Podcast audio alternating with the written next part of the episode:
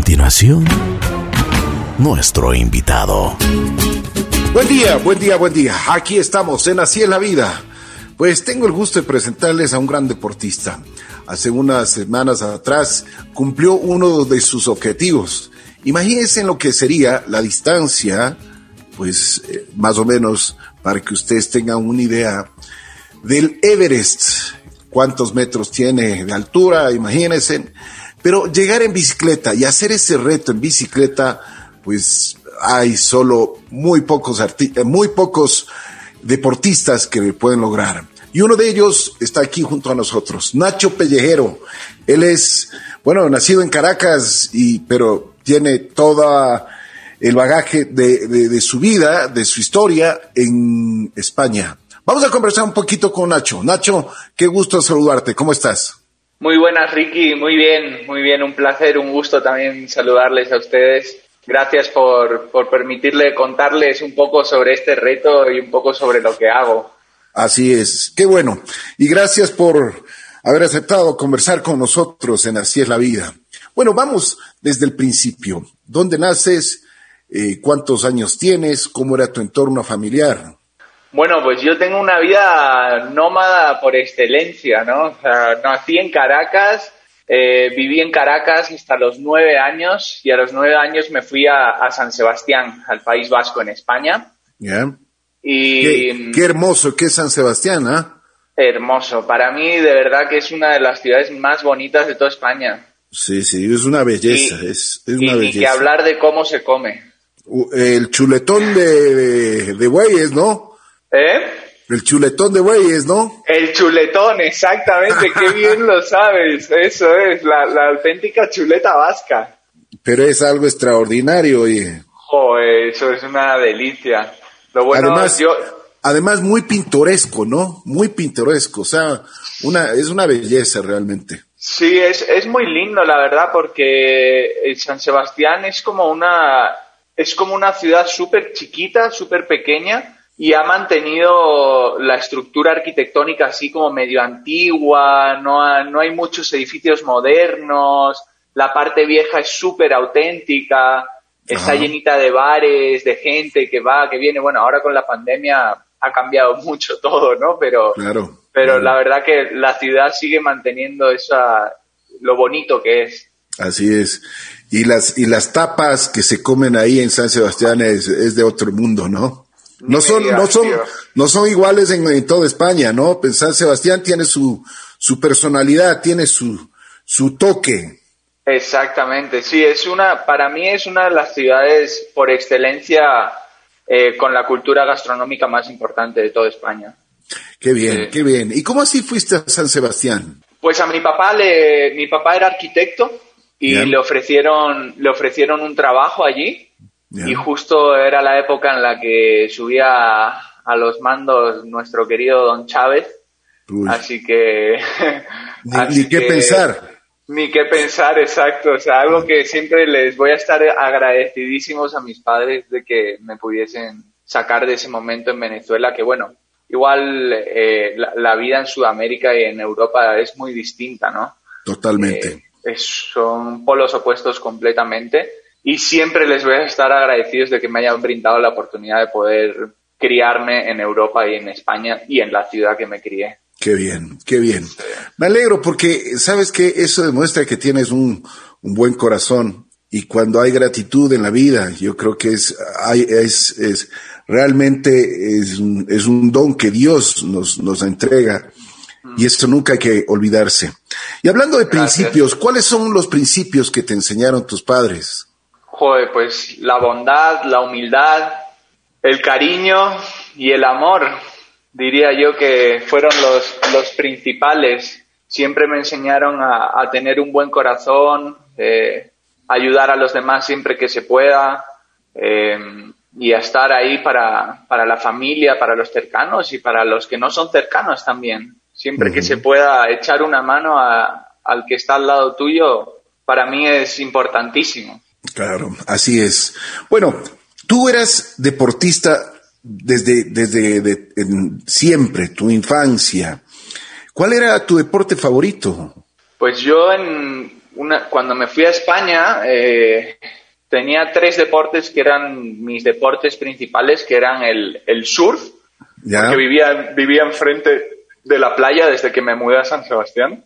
ya. Entonces surfeaba, te diría, prácticamente todos los días. y, y después el snowboard y el skate. Mira, aquí tengo una tabla. Pero qué bueno. Y, y esos deportes, te- me imagino que te, te enseñaron a tener mucha disciplina también. Sabes que, sinceramente, si te soy súper sincero, esos deportes eran, ¿cómo explicarte? Una, una especie de pasatiempo y de hobby, Más que algo súper disciplinario.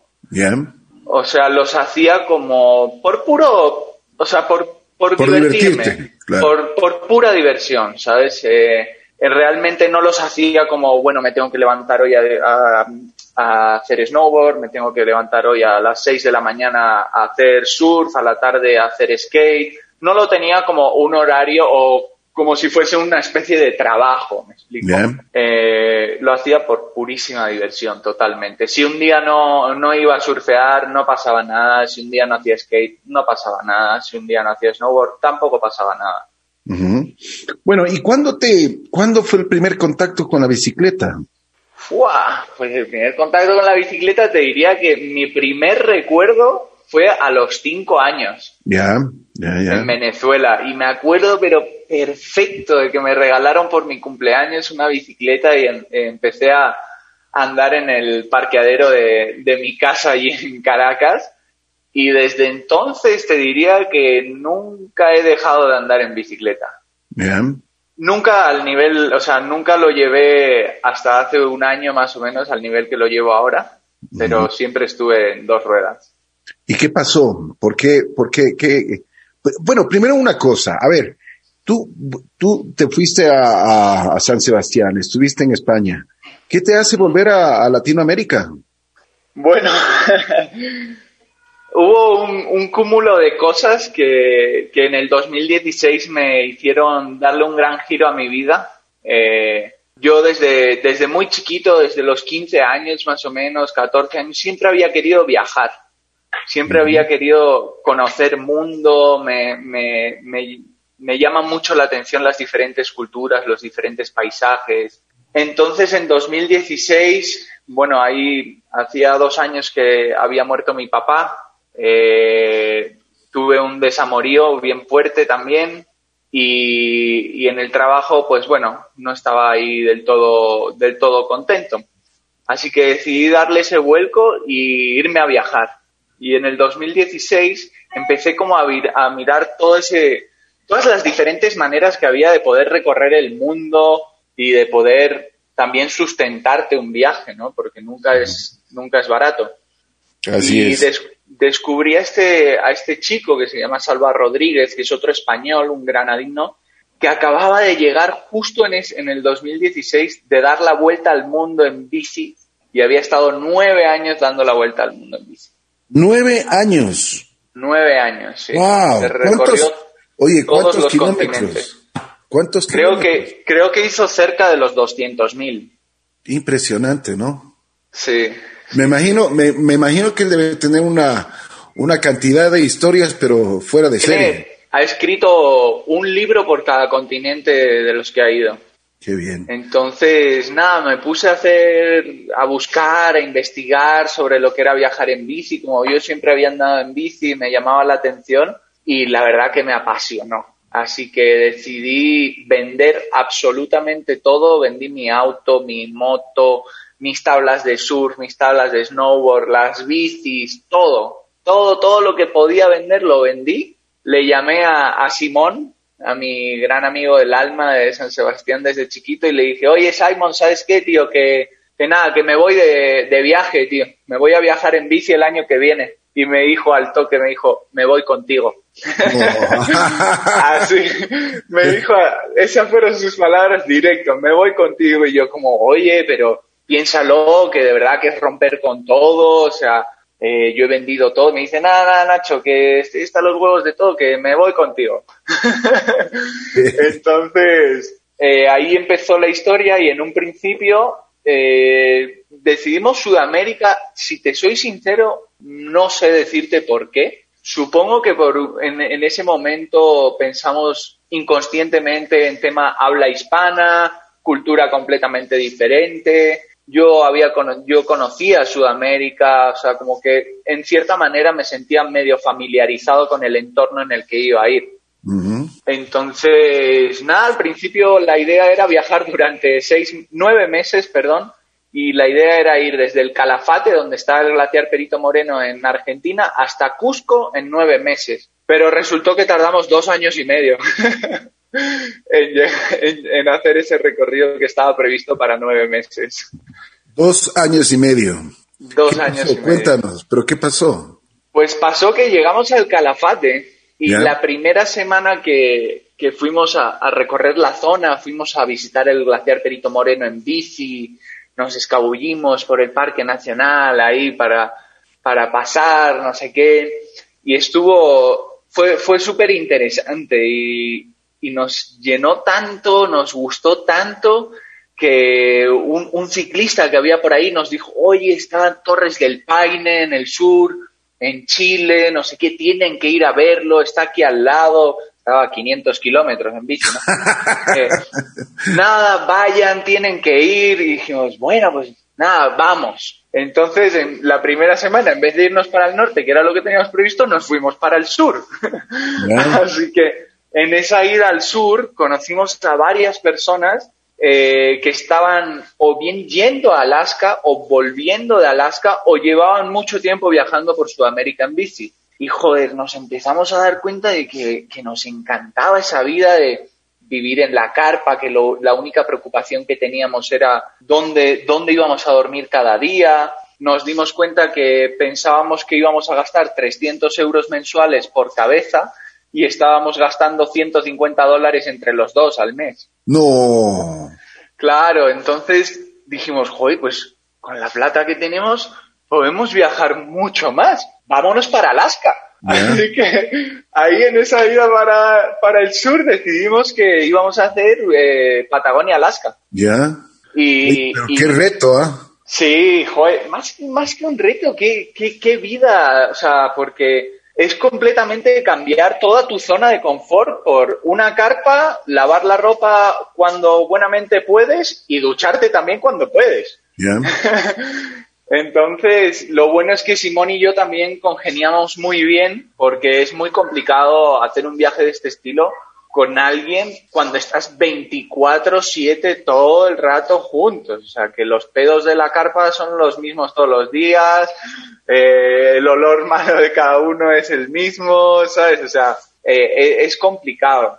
Es, es, bien, bien complicado, pero por suerte Simón y yo nos llevamos súper bien, nos conocemos desde que yo llegué a España y desde siempre hemos sido súper amigos. Qué bien, aventureros. Bueno, después de eso, ¿qué pasó? Bueno, después de eso, en 2019 llegamos a, Ecuador. en el 2019 también atravesamos todo el, antes de llegar a Ecuador, atravesamos todo el Amazonas peruano en kayaks y en bici. Y después de eso tocaba Ecuador. Íbamos por orden de, país, de subida hacia Alaska. Mm. Entonces llegamos a Ecuador, en septiembre nos agarró el, el paro indígena, nos tuvimos que quedar dos semanas en Cuenca Después, en noviembre, llegamos a Quito y nos fuimos quedando. Eh, al final, una de las maneras que teníamos nosotros de, generar ingresos en, nuestra, en, nuestro viaje es que los dos somos fotógrafos y productores audiovisuales. Entonces, eh, eh, cuando, cuando teníamos la oportunidad en el, en el viaje, hacíamos trabajos. Hacíamos trabajos de, de, fotografía o de vídeo y aquí en Quito, cuando llegamos, se nos dio la oportunidad. Se nos dio la oportunidad de, tener un pequeño ingreso y, quedarnos un tiempo haciendo algo de dinero, porque la verdad que después de tres años ya los, los ahorros estaban un poquito por los suelos. Mm. Así que nos quedamos. Eh, yo conocí a Luisa, que es mi actual esposa. y, y nos fuimos quedando y vino la pandemia. Vino la pandemia y ya nos atrapó directamente porque no se podía, en un principio no podíamos ni volar afuera, ni, o sea, no se podía hacer nada. Y durante esa pandemia vino el gran cambio deportivo mío. Ahí, ahí fue donde, donde me empecé ya a meter de lleno al, al deporte hasta el punto de que hoy en día para mí es como, como un trabajo más. Antes, antes te comentaba que si no surfeaba no pasaba nada, que si no hacía skate no pasaba nada. Bueno, hoy el día que no voy a entrenar ya me pongo nervioso y digo, joder, no he entrenado hoy, tengo que entrenar, ¿qué hago? Ya el sábado tengo carreras, ya no voy a estar en forma, ya estoy como medio, o sea, decirlo un poco obsesionado con, con, el, con, el, con el ciclismo. Ya. Oye, ¿y qué, qué, qué experiencia tú puedes así contarnos cuando has, has, estado empezando y tú dices, y ahora sí es una disciplina deportiva? ¿Cuál ha sido tu experiencia aquí en Ecuador y cómo, cómo tú, tú te has ido desenvolviendo? Bueno, el tema, todo, todo mi, mi, mi vuelco hacia el deporte empieza porque siempre quise seguir los pasos de mi hermano mi hermano, mi hermano hizo algún que otro triatlón y siempre tenía como que, yo, yo no me pude criar con mi hermano ni mi hermana porque ellos, eh, cuando yo me fui a España, ellos se quedaron en Venezuela, nos llevamos 18 y 16 años con ellos. Entonces, en, en, siempre quise seguir los pasos de mi hermano y empecé a entrenar para el Ironman. Para hacer, mi meta era el Ironman de, de Manta pero resulta que yo nunca había trotado, nunca había corrido, entonces eh, mis rodillas eh, las tengo que adaptar a ese trote para poder, para poder hacerlo. Entonces justo ahora estoy en ese proceso. Y cuando empiezo a entrenar para esto, en plena pandemia, que empecé a trotar en la, en la terraza de la casa de mi suegra, eh, me daban muchos problemas la, las rodillas. Así que dije, bueno, me tengo que, empezar a dedicar a, andar en bici. Así que me dediqué full, full, full, full a la bici una vez que se abrió el lockdown, ¿no? Porque en pleno lockdown no se podía ni salir. Y a raíz de... perdón, dime, Una cosa, Nacho. ¿Siempre te gustó la bicicleta, la, la de ruta? No, no, no, no practiqué, no tenías la, la afición también en la, en la bicicleta de montaña. De hecho, es todo lo contrario. Yo siempre he sido montañero. Siempre he andado en bici de, montaña. De hecho, yo venía viajando de una manera muy peculiar que es eh, con Simón nos dedicábamos a buscar rutas que nunca se hubiesen hecho antes en los países y íbamos solo por, rutas de montaña, súper, súper remotas. Eh, entonces ya aquí como la idea era un poco eh, orientarme hacia el Ironman, me compré la bici de ruta, tuve la oportunidad de comprar la bici de ruta y la verdad que es que le pillé un gusto increíble a la, a la bicicleta de ruta. También tuve la suerte de, ir cada vez conociendo a, a, más gente, a hacer muy buenos amigos en el, en el ámbito aquí en, en Quito y me fui cada vez enganchando más a la bicicleta de ruta. Pero la bici de montaña siempre, siempre, siempre, siempre está ahí. Lo que pasa es que ahora no me puedo dedicar mucho a, esa bici porque, o sea, por lo menos a competir en, esa, en ese tipo de bicis porque no tengo, no tengo una bici de montañera con la, con la que pueda competir. Tengo la bici con la que, con la que venía viajando, que es una bici súper pesada, y, la verdad que no, no me da para, para poder competir en esa bici. Mm. Bueno, la pandemia te cambió la vida entonces. Pues te, te, dio muchas oportunidades. ¿Cuándo nace esta famosa idea de, del Everest? Y a ver si es que nos explicas un poquito. Ya, bueno, el Everesting lo que voy a empezar explicando lo que, lo que consiste. El Everesting, el Everesting tiene varias modalidades. Eh, la que yo hice eh, consiste en subir un mismo segmento, o sea, una misma cuesta, tantas veces como hasta que acumules la elevación del monte Everest. O sea, digamos, si tú subes del punto A al punto B y esa altura son 10 metros, pues tienes que subir 800, 884 veces ese, ese segmento hasta completar con la, con la altura del, Everest, ¿no? Yo hice este Everesting en Culebrillas, que es una cuesta que está por San Antonio de Pichincha, entre, o sea, yendo de San Antonio de Pichincha como hacia Puellar o San José de Minas, más o menos. Y esta es una cuesta que tiene 13.5 kilómetros y tiene una elevación del punto A al punto B de 984 metros. Entonces yo tenía que hacerla nueve veces, subir y bajar nueve veces. Eh, me llevó 14 horas con 8 minutos hacerlo y, la verdad que, que fue, fue un, un, retazo. Yo, este reto empezó en octubre del, del 2020 más o menos, cuando ya me empecé como a, a meter mucho más a, a fondo en, en, en, el, tema del ciclismo. Tengo unos amigos en Venezuela que, que hacen Everestings también y como que me pasó un poco como con el Salva Rodríguez, que empecé a investigar y a mí todos estos retos, como les, yo les llamo a estos retos, retos estúpidos imbéciles, eh, son los que me gustan, cuanto más sufrimiento más me gusta.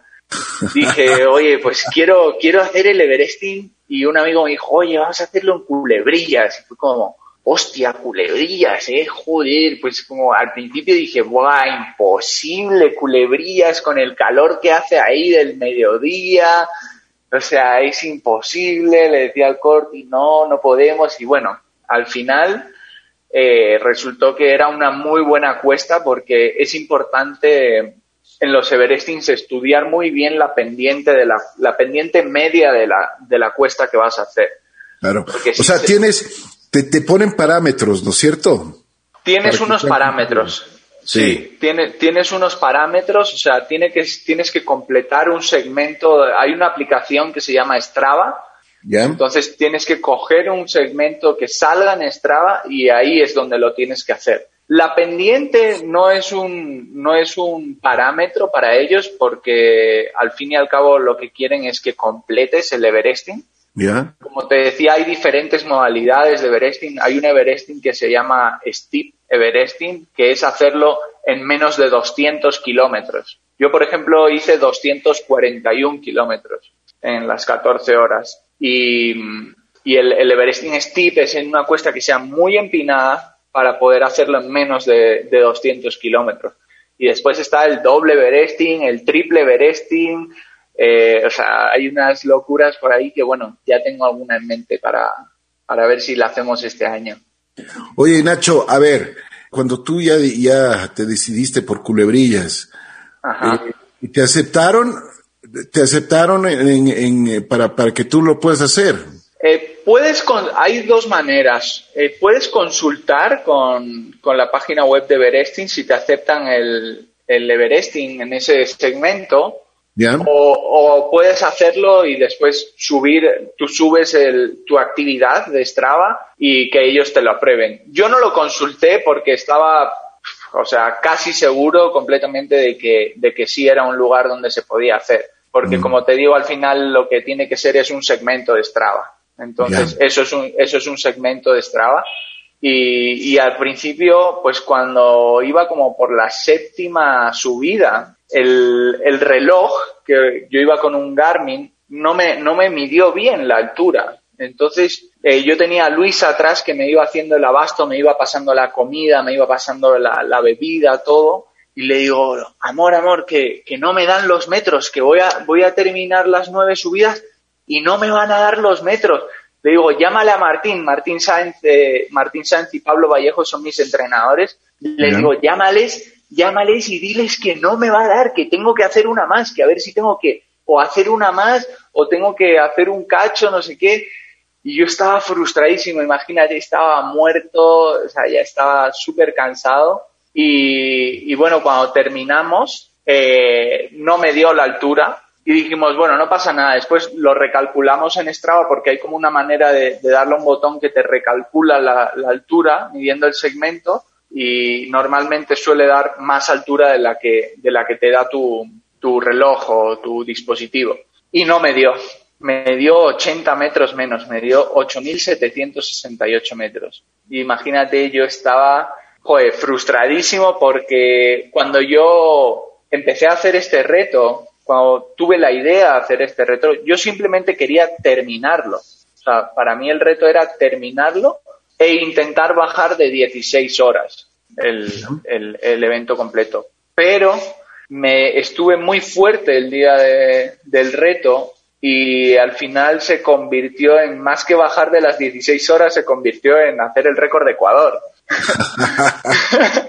Además tenía a mis dos entrenadores que vinieron al principio, al final y estaban al lado, iban en el auto al lado mío. Dale Nacho, dale. Pablo me pasaba Coca-Cola, dale Nacho, dale. Y yo iba así, ¡ah! como loco, dándole para arriba para intentar bajar el, el tiempo y bueno, al final, al final lo bajé muchísimo, casi dos horas de lo que tenía previsto. Increíble, ¿no?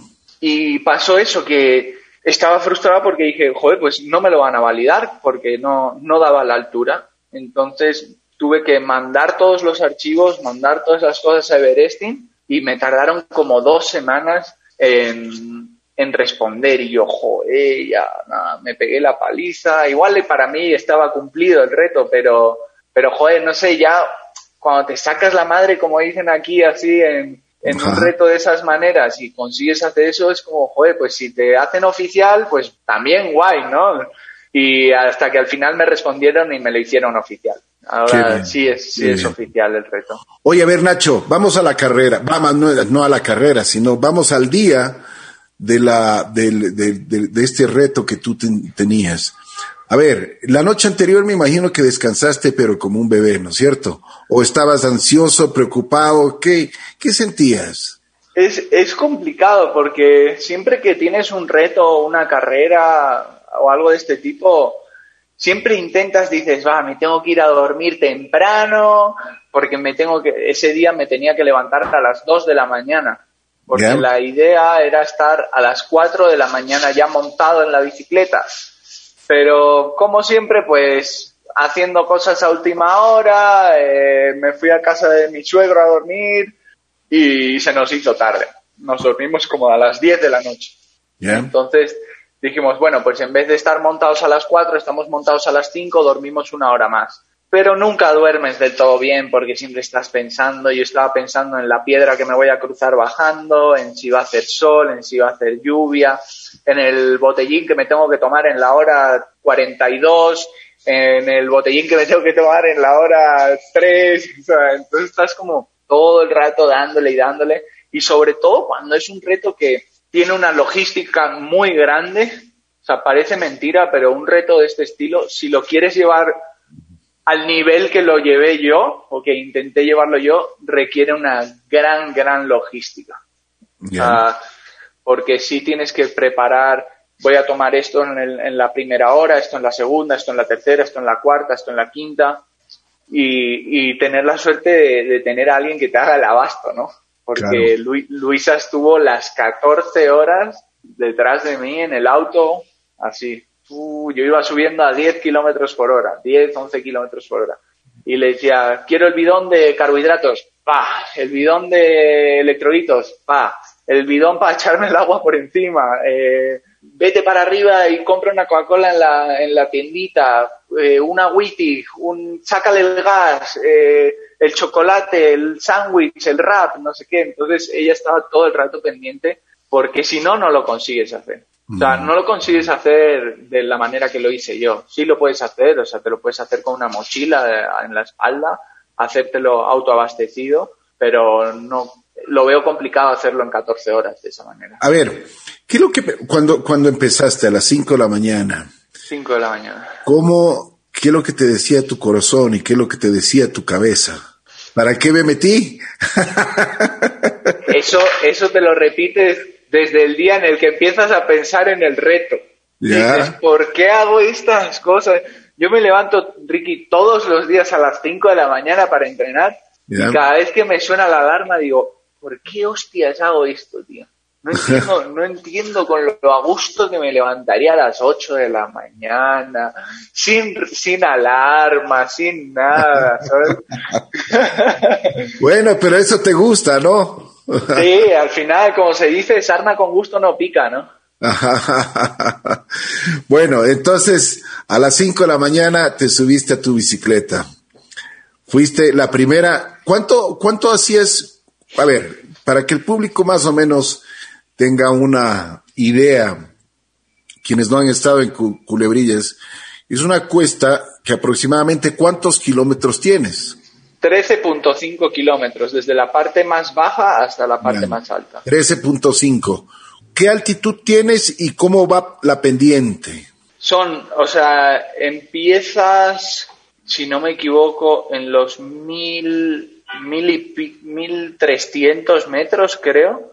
Y subes hasta los 2100, algo así. Más o menos. Tiene 984 metros de desnivel, los 13.5 kilómetros. O sea, es una, una subida súper dura.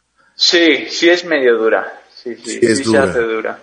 O sea, yo eh, em, de lo que he escuchado y con algunos amigos ciclistas Dicen que esa es una, una de las que les gusta subir, porque ese es, dicen que es, es una, un buen reto.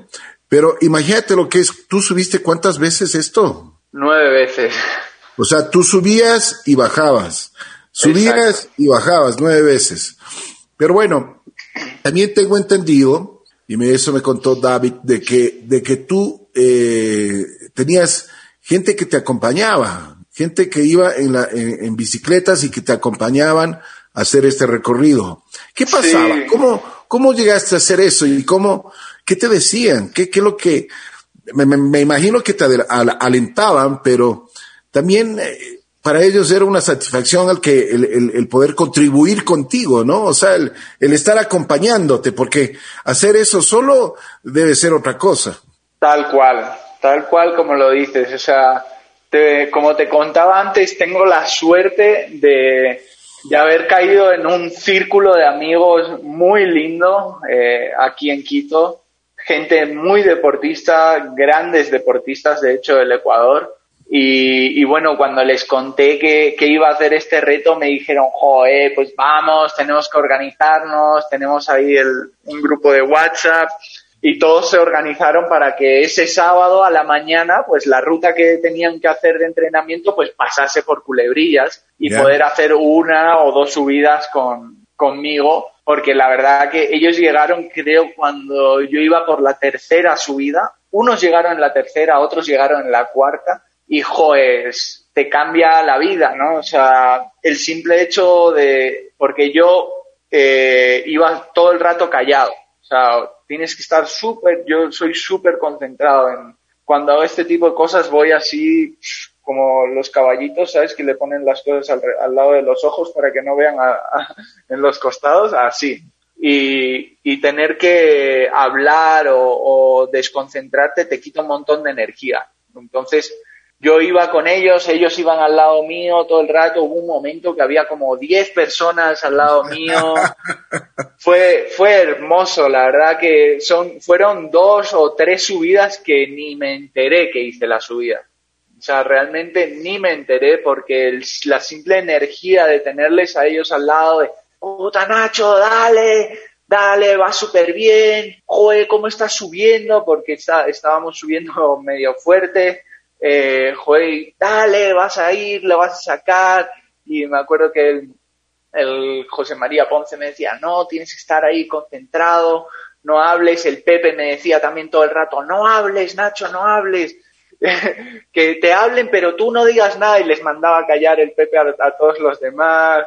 Fue, fue súper, súper gracioso y súper, súper alentador, como que te llena, te llena un montón de energía eso. Eh, entonces también Martín y Pablo, que son mis entrenadores, ellos vinieron a la mañana, hicieron un par de subidas conmigo y después a la noche también vinieron el Axel, que también habían estado a la mañana, vinieron mis dos entrenadores, Pepe y Axel, también a, hacer las últimas dos subidas, que eran pues ya cuando estás muy, muy cansado, ¿sabes?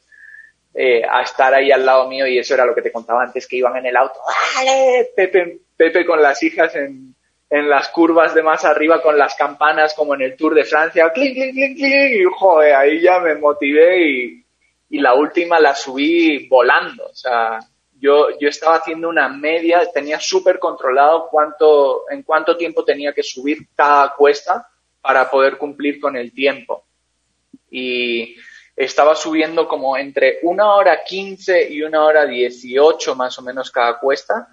Y la última cuesta, que fue en el kilómetro 225 más o menos creo, la subí en una hora 02. O sea, le bajé 15 minutos al tiempo de media que estaba haciendo. O sea, que estás, pero motivadísimo. La última te... Oye, ¿cuál, ¿cuál fue la que más te costó? Joder, pues la séptima, tío. La recuerdo, Ricky, como ¿Qué pasó? aquí metida. Pues pasó que la cuarta y la quinta, la cuarta y la quinta subida hizo un sol del demonio, como suele hacer en Culebrilla siempre, que es una zona súper seca. Y la sexta y la séptima subida eh, y bajada me tocó lloviendo. Entonces me dio la lluvia, pero así una lluvia súper fuerte que no veía ni a dos metros de, de donde estaba. Entonces, después de ese golpe de calor y el golpe de frío, mi cuerpo le, le dio un bajón súper fuerte. Entonces, en esa séptima subida, me, séptima o octava, no me acuerdo muy bien, me costó bastante, me costó mucho, mucho, pero bueno, había que seguir dándole, así que me, me enchufé un gel y para arriba nomás. Oye, después de esta experiencia maravillosa que has tenido y después de cumplir este reto, entras a formar parte de un club, yo creo que es un club exclusivo, ¿no? Que hacer este reto, este reto del, del famoso Everest, pues eh, hay muy poca gente que lo, que lo logra hacer en el mundo.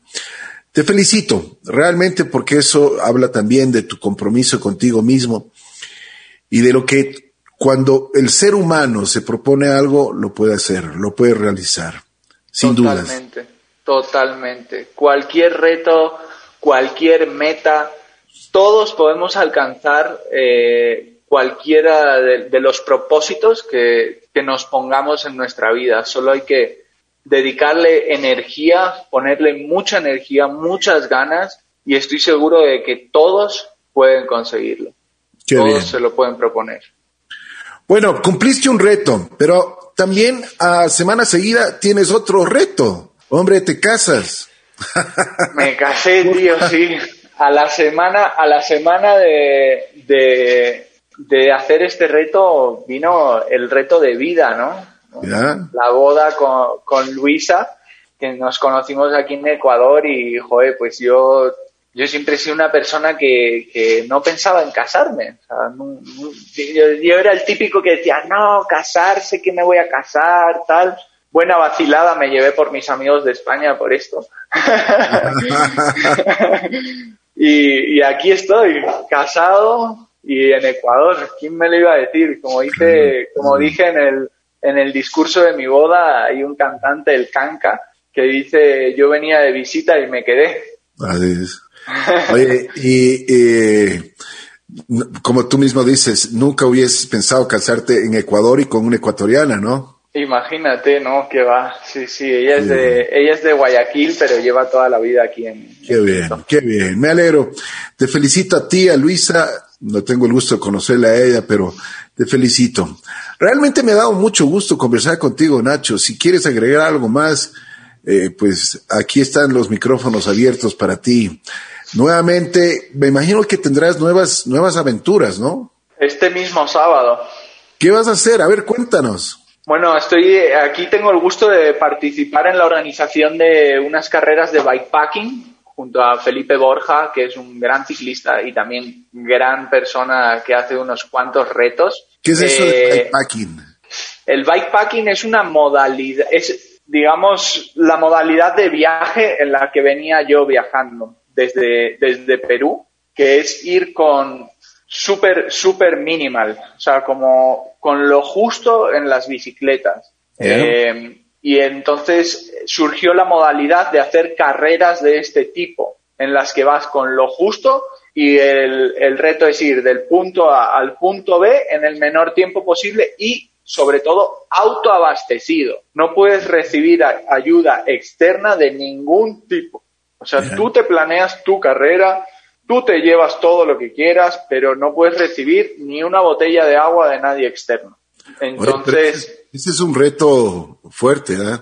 Joder, pues si supieses la, la ruta que vamos a hacer, e, esto es 20 veces más complicado que el Everesting para mí. No. Mucho más, sí, sí. Esta es una ruta que, que diseñaron los hermanos Damer, que son de aquí de Quito, eh, que es la Transecuador y va, o sea, la Transecuador auténtica va desde Loja hasta Tulcán, pero nosotros vamos a hacer el segmento que va desde Quito hasta Cuenca, por la montaña. Son 600 kilómetros con 18.000 metros de desnivel, todo por la montaña. Y incluso hay una parte que pasamos por el camino Inca, mucha gente lo conocerá, el camino Inca entre Ingapirca y Achupayas, eh, vamos por atrás del Cotopaxi, por donde la va la vuelta al Cotopaxi, subimos al Quilotoa, pasamos entre el Chimborazo y el Cariguairazo, nos recorremos medio Ecuador. Oye Nacho, ¿y cuántos días es eso? Mi reto, mi reto es sacarla en cuatro días, en 96 horas, porque además no te he dicho un dato también muy importante y es que esto es sin parar. O sea, es non-stop, sin dormir. O sea, lo puedes hacer en la modalidad que tú quieras, pero si vas en modo carrera, como voy yo, no duermes. O sea, la modalidad es no dormir. Oye, pero ¿cómo puedes pasar cuatro días sin dormir, Nacho? Muy complicado, con mucha cabeza, eh, el, no dormir va muy relacionado con la nutrición. Entonces, tienes que, controlar muy bien tu, nutrición, qué comes, eh, cómo te hidratas. Eh, a las noches, pues te mantienes despierto comiendo mucho azúcar, cosas de este tipo. pero, pero lo más complicado en estas carreras es siempre la cabeza más que, más que el físico. Claro, la cabeza, la, cabeza juega un papel importantísimo. Pero, oye, este es un reto bravo, ¿ah? Sí, sí, sí es bien, bien bravo, la verdad. O sea, ¿cuántos kilómetros piensas hacerte? Eh, son, son 600 kilómetros desde Quito hasta Cuenca y la media es más o menos hacer unos 150 diarios aproximadamente. Qué bien, qué bien. Oye, retos, retos importantes te pones y muy fuertes. Espero que te vaya muy bien. Estaremos siempre pendientes de todas las cosas que tú hagas y por favor siempre eh, manténnos informados. Ahora en las redes sociales es bastante fácil y sí sería importante de que eh, nos des toda la información de tus redes sociales para que el público también te pueda, te pueda seguir.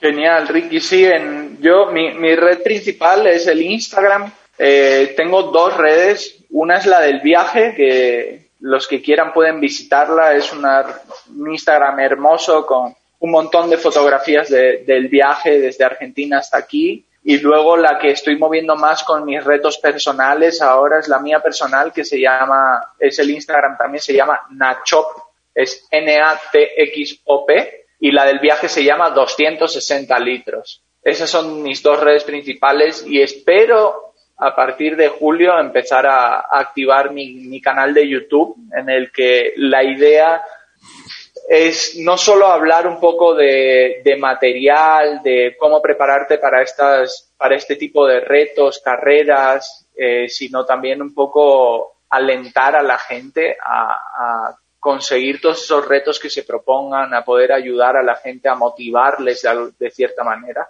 a, que no solo, no solo hagan sus retos deportivos, sino sus retos de vida, que, que todos, como hablábamos hace un rato, podemos conseguir todo lo que nos propongamos. A ver, Nacho, por favor, si me repites en Instagram y como, como diría Fonsi, despacito.